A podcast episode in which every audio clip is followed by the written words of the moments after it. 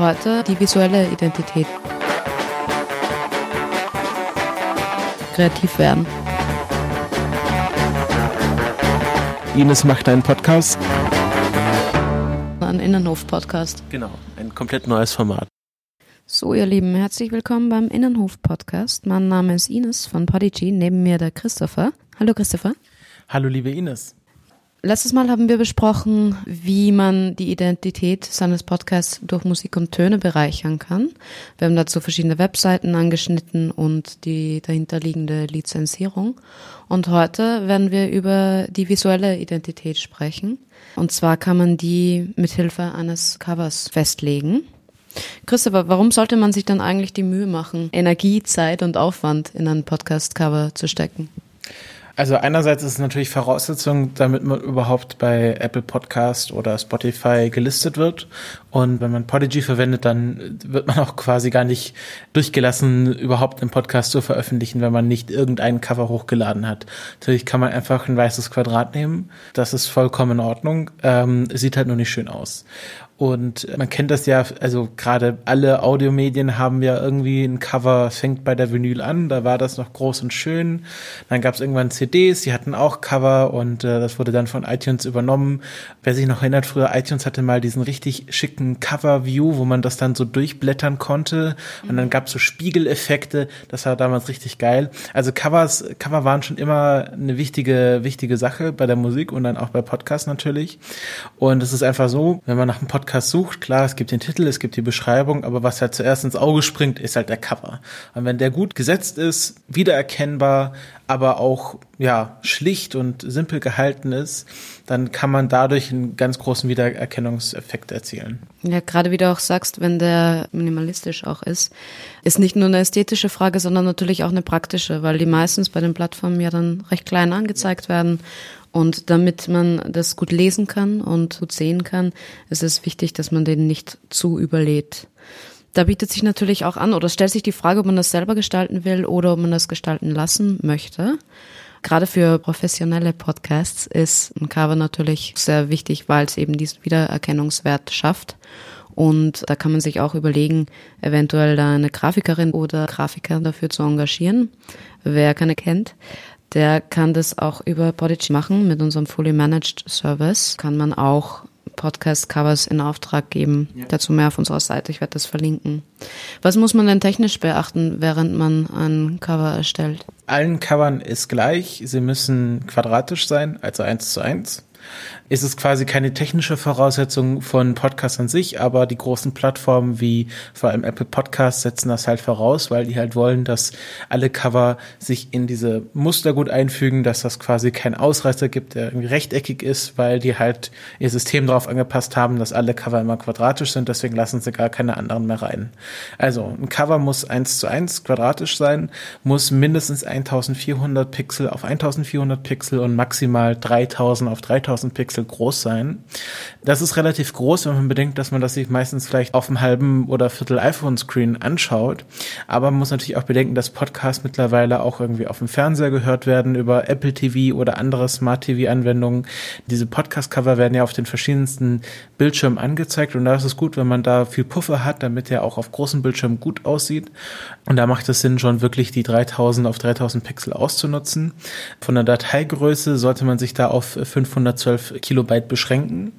Das kann man mit den gängigen Bildbearbeitungssoftwaren auch so einstellen, dass man sagen kann, okay, die Pixelumfang sollte es haben und die Dateigröße. Beziehungsweise man muss einfach ausprobieren, wie viel Kompression man drauf machen möchte. Äh, wir reden ja gleich, welche Software noch man darüber verwenden kann. Und es gibt, glaube ich, auch online irgendwelche Plattformen und Anwendungen, die einem das dann hinbiegen können. Aber meistens fällt das gleich richtig aus, weil so ein quadratisches Bild ist meistens nicht so groß oder anspruchsvoll. Ja, und bei den äh, Social Medias, also wenn ich das hochlade, muss ich da etwas beachten, in welchem Format das ist. Ist das immer gleich dann?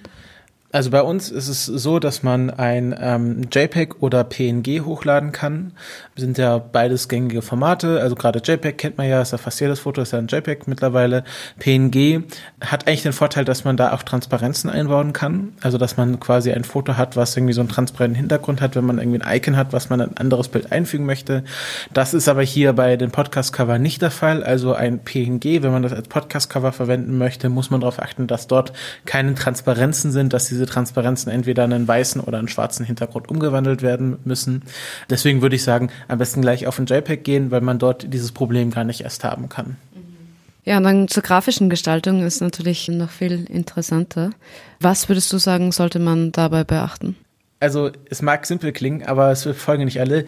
Der Titel des Podcasts sollte gut lesbar sein. Also man kann sich das ja mal selber im eigenen Podcatcher anschauen. Man hat so eine Liste von Podcasts, die man abonniert hat. Kann ich dort nur vom Cover erkennen, was das für ein Podcast ist und wie der heißt? Klar, natürlich kann man auch auf ein Logo gehen. Wenn man zum Beispiel einen Branded Podcast hat, sagt, okay, das ist jetzt irgendwie der Podcast von einer großen bekannten Marke, macht es natürlich Sinn, dass er die Marke im Vordergrund steht, dass die Leute sehen, aha, das ist dieser Branded Podcast. Aber es sollte halt gleich von Anfang an erke zu erkennen sein, was das für ein Podcast ist. Wenn man dann irgendwie schon etablierter ist, vielleicht irgendwann in ein paar Jahren kann man natürlich auch das Cover wechseln, ist jederzeit möglich. Das ist auch sehr einfach, wissen die meisten nicht. Man kann einfach bei Podigy ein neues Cover hochladen, das automatisch sich auf jeder Plattform aktualisiert. In der Theorie. Manchmal hängt es so ein bisschen, aber eigentlich ist das relativ einfach, auch das Cover nach einem Jahr, nach fünf Jahren zu wechseln. Dann kann man natürlich auch ein anderes Cover nehmen, wenn man schon bekannt ist und so auf diesen Wiedererkennungseffekt zielt. Aber gerade wenn man einen neuen Podcast startet, ist es wichtig, der Name muss auf dem Cover gut lesbar sein, deswegen sollte es das Hauptelement sein. Und dann sollte man darauf achten, dass man ihn nicht zu sehr überfrachtet, dass man ihn also möglichst großflächige Farbfelder verwendet, irgendwie ein Hintergrund, der eine Farbe hat, dann die Schrift irgendwie gestaltet in einer anderen Farbe drüber. Das ist so das Simpelste. Natürlich kann man da auch kreativ werden und gerade GrafikerInnen können einem wahrscheinlich gut beraten, was das Beste ist, aber es muss halt wirklich, man muss bedenken, das muss auf einem briefmarkengroßen Anzeige oder weniger als eine Briefmarke sogar, muss es halt lesbar sein. Und so sollte man sich das auch zum Testen dann anschauen. Einfach mal, dass die, die Zoom-Stufe ganz klein stellen, kann ich dann immer noch erkennen, worum es geht. Und dann kann man natürlich auch kleinere Details in den Cover einbauen, die man vielleicht nicht sehen muss, aber wenn man den Cover dann sich in einem schönen großen Bildschirm anschaut, dass man dann noch da Elemente oder Easter Eggs findet, die man bei der kleinen Ansicht nicht findet. Aber so das Hauptthema, das ist der Podcast, so heißt der Podcast, das sollte wirklich auch in der kleinsten Ansicht noch lesbar sein. Ja, ganz genau. Deswegen auch wichtig, dass man die Schrift nicht so dünn wählt, dass man das nicht zu filigran wählt und eben äh, so groß wie möglich, damit das auch dann sichtbar ist. Gerade Farben schaffen eine Wahnsinnsidentität, wo man auch vorsichtig sein soll, was für Farbe man wählt, was das aussagt. Wenn ich jetzt ein Cover komplett in Rot mache, ist unser Hirn entweder durch Werbung schon so teilweise gedrillt auf Gefahr oder Stopp oder vielleicht Sparkasse oder wie auch immer und gerade da lohnt es sich auch Kontraste zu schaffen. Mhm. Entweder, das finde ich sehr hilfreich, wenn man dieses äh, Farb Lehrrad sich anschaut, ja. entweder genau die gegenüberliegende oder drei, die nebeneinander liegen, so dass es zusammenpasst. Da kann man auf alle Fälle sehr kreativ werden. Es gibt da auch äh, ganz viele Online-Ressourcen, wo man sich einerseits Komplementärfarben ausgeben lassen kann. Also sagt, okay, das ist meine Startfarbe und welche Farben passen denn noch dazu? Gibt es 5000 Plattformen, die einem sowas ganz einfach bieten, Tools, die man sich irgendwie in den Browser installieren kann, gibt es alles Mögliche. Und es gibt auch, äh, kann man mal nachsuchen, irgendwie so äh, Farb, äh, Farbzusammenstellungen, Farbcommunities. Es gibt wirklich Communities, die nur Farben untereinander austauschen, sagen, hey, ich habe hier eine Farbpalette geschaffen, das ist sehr herbstlich oder das ist sehr aktiv oder sehr sommerlich. Und dann kann man sie sich einfach runterladen und äh, dann quasi nach diesen Farbzusammenstellungen sein Cover gestalten. Hier gilt natürlich auch wie bei jeder anderen visuellen Arbeit, es gelten so die grundlegenden Farbregeln, so es gibt Primärfarben, die eine besondere Wirkung haben. Ein kräftiges Rot und kräftiges Grün haben natürlich unterschiedliche Wirkungen. Und Leute, die sich mit äh, jetzt quasi im professionellen Bereich schon auf irgendeine Weise mal mit visueller Gestaltung auseinandergesetzt haben, werden wahrscheinlich intuitiv die richtigen Regeln dort anwenden. Genau dasselbe eigentlich bei Formen. Da kann man natürlich auch ein Logo erschaffen. Sollte man aber auch darauf achten, was ist denn schon da gewesen oder was ähnelt etwas Und das kann aber auch auf alle Fälle sehr hilfreich sein. Also ich würde jetzt, ich würde jetzt kein großes M mit abgerundeten Ecken machen mhm. ähm, und das in Gelb irgendwo mit rotem Hintergrund irgendwo hin platzieren. Da kriegt man wahrscheinlich dann schnell Anruf äh, von irgendwelchen Anwälten. Aber einfach mal mit Formen und Farben experimentieren. Das ist wie mit Bauklötzen arbeiten. Mit äh, sehr simplen Tricks kann man da schon sehr viel erreichen. Ja. Um das Ganze noch ein bisschen aufzumischen, muss es natürlich nicht beim Podcast-Cover bleiben. Man kann genauso seine Episoden etwas abändern. Sollte natürlich auch eine gewisse Zusammenhörigkeit erkennbar sein. Und genauso, wenn ich ein Podcast-Netzwerk habe mit mehreren Podcasts, macht es Sinn, ein Cover zu erstellen und dann klar zu machen, dass die zwar zusammengehören, aber dass es auch noch andere Podcasts gibt. Da kann man sich auch behelfen mit Farben und Formen, um die Zusammengehörigkeit zu schaffen. Wo kann ich dann diese Covers überhaupt gestalten? Also klar, die meisten kennen wahrscheinlich Photoshop. Ist ein sehr umfangreiches, aber auch sehr kompliziert zu bedienendes Bildbearbeitungsprogramm.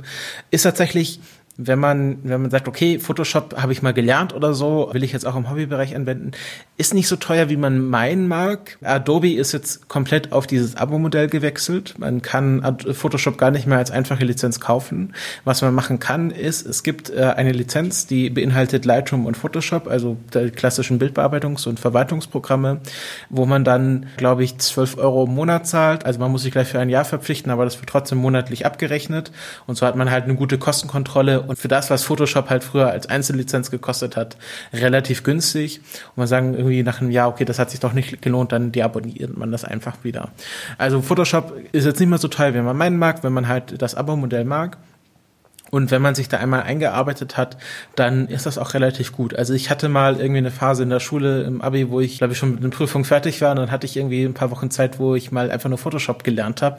Und ich habe das tatsächlich irgendwie über 1000 YouTube-Tutorials mir selber beigebracht. Und jetzt, ich weiß irgendwie vielleicht 10% von dem, was Photoshop kann.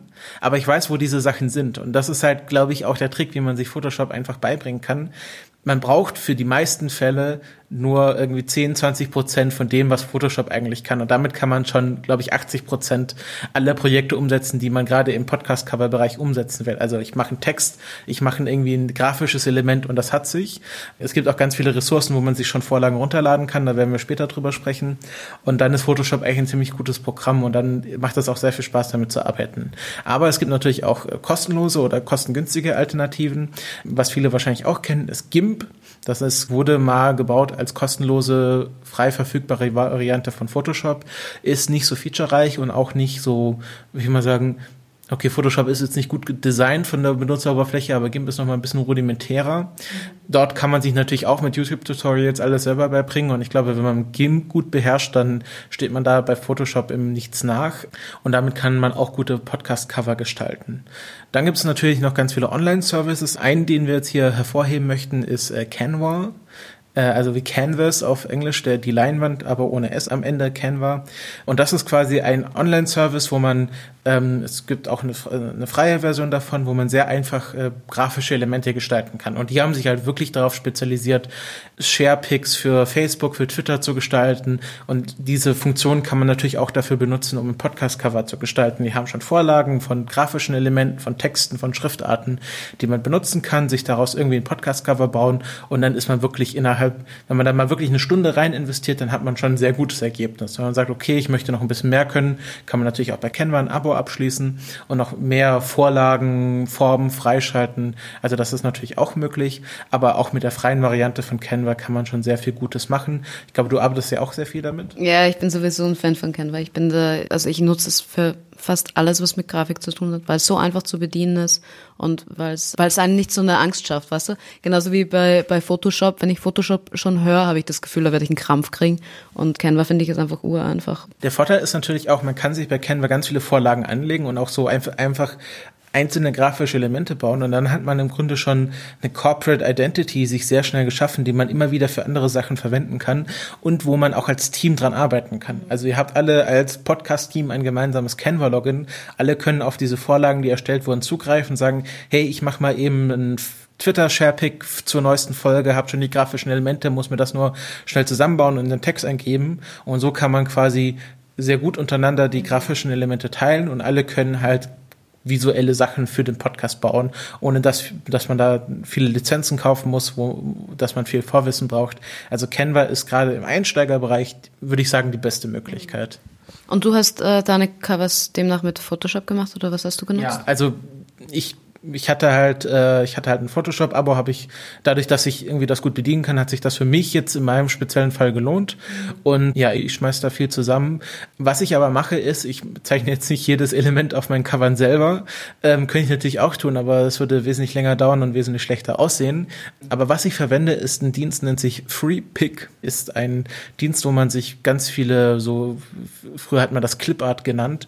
Da stellt man sich wahrscheinlich diese Word 95 Clipart drunter vor. Aber es gibt natürlich natürlich jetzt auch moderne Clipart, also irgendwie, ich hatte einen Podcast, da brauchte ich so eine Cartoon-Rakete für, habe ich mir bei FreePick runtergeladen und dann in mein Cover eingebaut. Und das Gute ist, bei FreePick, die haben quasi die Garantie, alles, was du bei FreePick findest, ist garantiert zur freien Verwendung verfügbar. Du musst quasi nur die Quelle angeben und du darfst die Elemente dort nicht als dein eigenes Hauptelement wiederverwenden. Also ich habe diese Cartoon-Rakete genommen und in ein eigenes Cover mit noch einem Text und einer Schriftart und so integriert mhm. und quasi gesagt, okay, ich hatte diese Rakete jetzt von FreePick und habe das quasi auf meiner Webseite angegeben. Dann ist man da mehr oder weniger safe. Klar, keine Rechtsberatung, keine hundertprozentige Sicherheit, lieber nochmal selber nachdenken. Aber das ist quasi eine gute Quelle. Das Gute ist, wenn man bei FreePick auch hier, ihr merkt, Abo-Modell, ist gerade groß im Kommen. Wenn man auch bei FreePick kann man ein Abo, glaube ich, für 8 Euro im Monat oder 10 Euro im Monat abschließen. Und da muss man noch nicht mal angeben, dass man es von FreePick hatte. Dann kann man alles, was bei FreePick verfügbar ist, einfach so verwenden, bei sich einbauen, umsetzen, Covers, Sharepicks draus bauen und ist damit sozusagen durch dieses Abo abgesichert, dass man halt nicht irgendwie bei jedem Tweet irgendwie noch eine Quelle angeben müsste. Also das man, könnte man sich auch überlegen, wenn man sagt, okay, wir haben so ein bisschen Geld, was wir in diesem Podcast monatlich verwenden wollen. Kommt darauf an, auf welchem Level man das macht. Hobby, ob man Spenden hat, ob man da irgendwie eine Finanzierung anderweitig hat, macht das durchaus Sinn.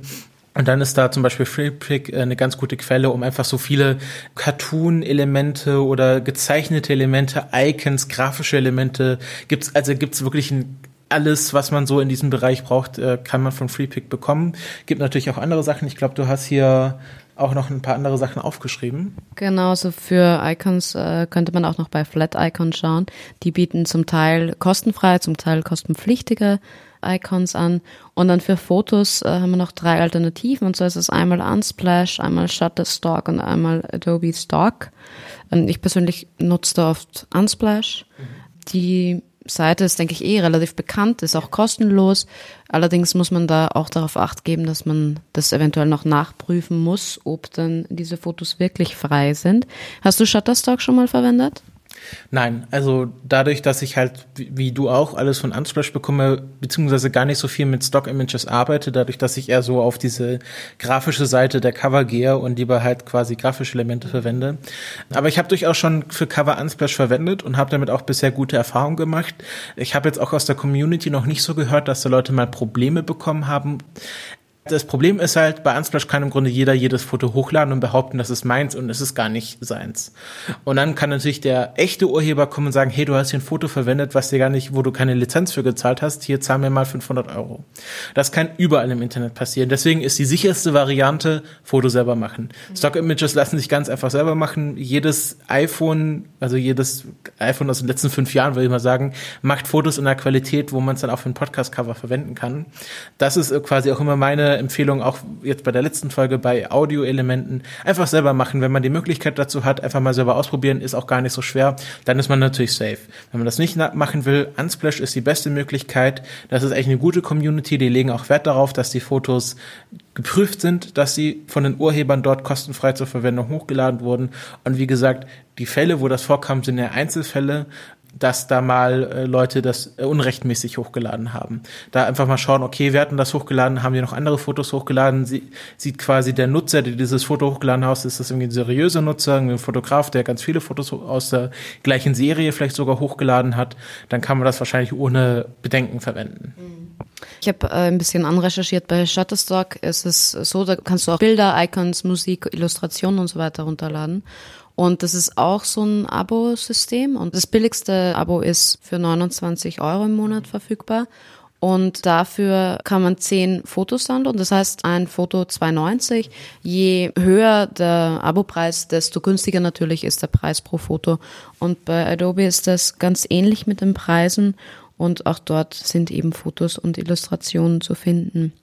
Hast du dann Covers im Kopf vom Podcast, wo du sagst, die sind dir besonders hängen geblieben oder die findest du besonders gut und warum? Ja, ich habe mal drei Beispiele, drei relativ unterschiedliche, aber doch in ihrer Gutheit gleiche Beispiele rausgesucht. Das eine ist der Podcast Audiophil, mhm. der ein Cover hat, wo quasi der Name Audiophil sehr gut lesbar ist, auch wenn das Cover sehr klein ist, die aber sehr viel mit der Schrift gemacht haben, so dass das spannend aussieht, dass das nach was, nach was Innovativen aussieht. Also das ist der, der Podcast heißt Audio Doppelpunkt viel, also wie viele, aber es ist natürlich auch ein Wortspiel auf Audiophil, also mit PH dann. Und die haben das dann quasi in so einem Lautschrift mit diesen eckigen Klammern so kreiert, dass das halt nach einem dass man halt erkennt, das ist ein Wortspiel auf Audiophil, aber man erkennt trotzdem noch den eigentlichen Podcast-Titel gut. Und man sieht hier auch, also wir könnt euch in den Shownotes auch das Cover mal aufrufen. Man sieht hier auch darunter ist noch quasi so ein kleiner Untertitel, der HörerInnen-Podcast. Das erkennt man natürlich, wenn das jetzt eine ganz kleine Ansicht von dem Cover ist, nicht. Aber ist auch nicht wirklich wichtig, weil man sieht, es geht um Audiophil und diesen Untertitel, den muss man auch nicht immer sehen, deswegen kann der auch ein bisschen kleiner, ein bisschen dezenter sein. Aber man sieht, es gibt nicht viel mehr. Es gibt den Text, es gibt zwei Klammern, es gibt irgendwie drei Farben, schwarz, weiß, gelb.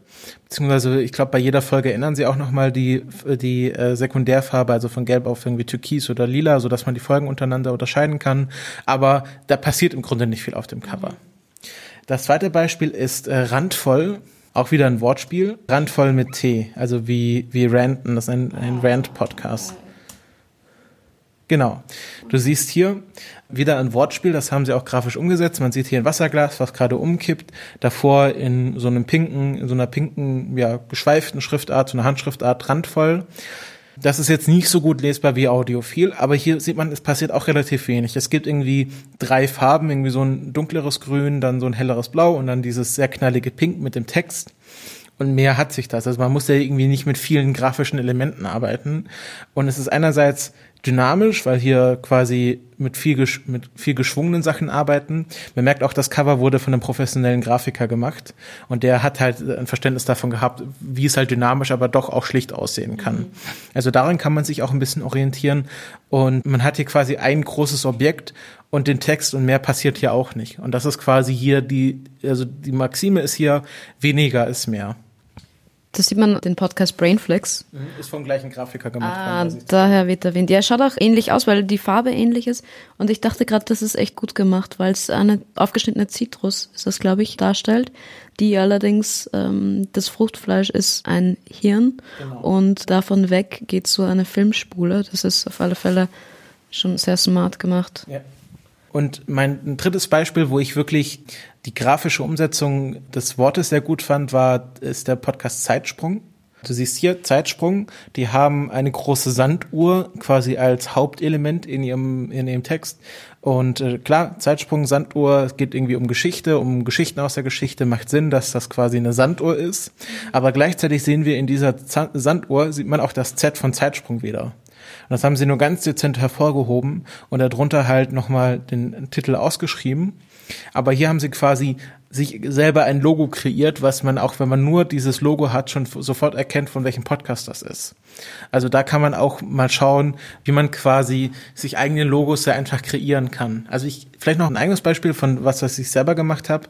Der Countdown Podcast. Ich habe hier quasi einfach nur Countdown Podcast geschrieben. Was ich vorher erzählt habe, ich hatte diese, diese Rakete, die habe ich nämlich vom, äh, von FreePick runtergeladen und habe halt einfach durch Zufall erkannt, okay, wir haben hier zwei O's, einmal von Countdown und von Podcast übereinander und die Rakete hat zwei Bullaugen, dann habe ich die quasi die Rakete einfach richtig hingeschoben, mhm. sodass die Bullaugen die O's bilden und das war überhaupt nicht viel Arbeit. Ich habe quasi den Text geschrieben, die Rakete richtig hingeschoben und fertig war die Geschichte.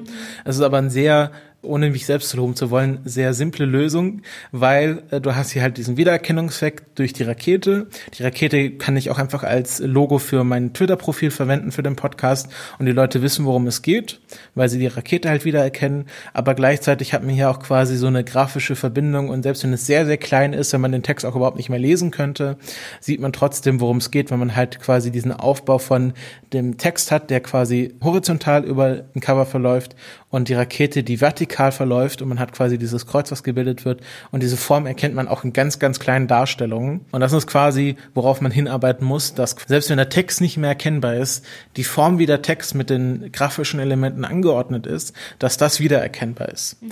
Das mag jetzt die hohe Kunst klingen, aber ich glaube, wenn man selber dran sitzt und mal so ein bisschen rumspielt, okay, sich schon mal so ein paar Sachen zurechtlegt, die man auf jeden Fall drin haben möchte, dann ist man ganz schnell dabei, dass man halt intuitiv merkt, was halt passt. Und ich glaube, das ist das äh, Wichtige, was man hier mitnehmen muss. Gar nicht so zu versuchen, so das zu verkopfen und sagen, okay, ich muss jetzt hier was wirklich wiedererkennbares und einzigartiges erschaffen. Einfach mal ausprobieren. Also die ganzen großen grafischen Designs fingen irgendwie mal als Pinboard mit drei Elementen an und das hat sich dann so zusammengefunden. Und ich finde, das ist halt gerade auch, wenn, wenn man im Team arbeitet, einfach mal sich zu zweit zusammensetzen, okay, mal vielleicht einfach mal mit Stift und Papier was aufzeichnen, was wollen wir denn? Und dann fügt sich der Rest schon fast von alleine. Und ich glaube, das ist das Wichtige, dass man weiß, okay, ich muss jetzt nicht innerhalb von einer Stunde das perfekte Design hinkriegen, sondern einfach mal skizzieren, dudeln und dann kommt man schon sehr schnell zur Sache. Ja, das würde ich auch so unterschreiben auf alle Fälle. Also ich finde, gerade wenn man anfängt und wenn man sich mal hinsetzt und ein bisschen rumprobiert, dann wird es eh sehr schnell klar, was man will, was einem gefällt und was nicht.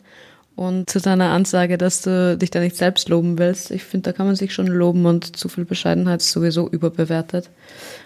Zur weiterführenden Literatur vielleicht oder mehr äh, in Videoform kann man sich da auf YouTube von Sven Sedivi, ich hoffe, spreche ich das richtig aus? Ja, genau, also Sven, also Graforama heißt er auch auf Twitter, glaube ich, oder seine Firma ist Graforama. Sven hat im Grunde wahrscheinlich 50 Prozent aller Podcast-Cover gestaltet im deutschen Raum. Und äh, der hat auch auf der Subscribe, ich glaube, darauf wolltest du hinaus, genau, einen Vortrag gehalten. Vielleicht willst du kurz noch was dazu erzählen, was er da, was er da sagt. Ja, er hat mehrere Vorträge dort gehalten und einer, ich glaube von 2000 16 weiß ich jetzt aber nicht. Da geht es um die Covergestaltung, um das Logo und weiterführend auch um, was auch ganz interessant ist, um die Trailergestaltung mhm. oder Teasergestaltung. Und das werde ich noch in den Show Notes packen, damit ihr das anschauen könnt. Das ist sehr spannend. Ja. Ja, und dann beim nächsten Mal sprechen wir, das ist so der Schluss unserer Serie. Wie veröffentliche ich denn einen Podcast?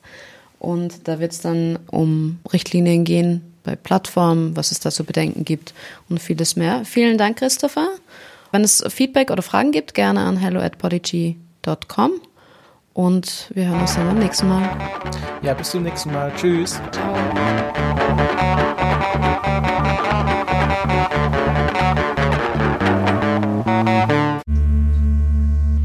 einfach mal mit Formen und Farben experimentieren. Das ist wie mit Bauklötzen arbeiten. Ureinfach.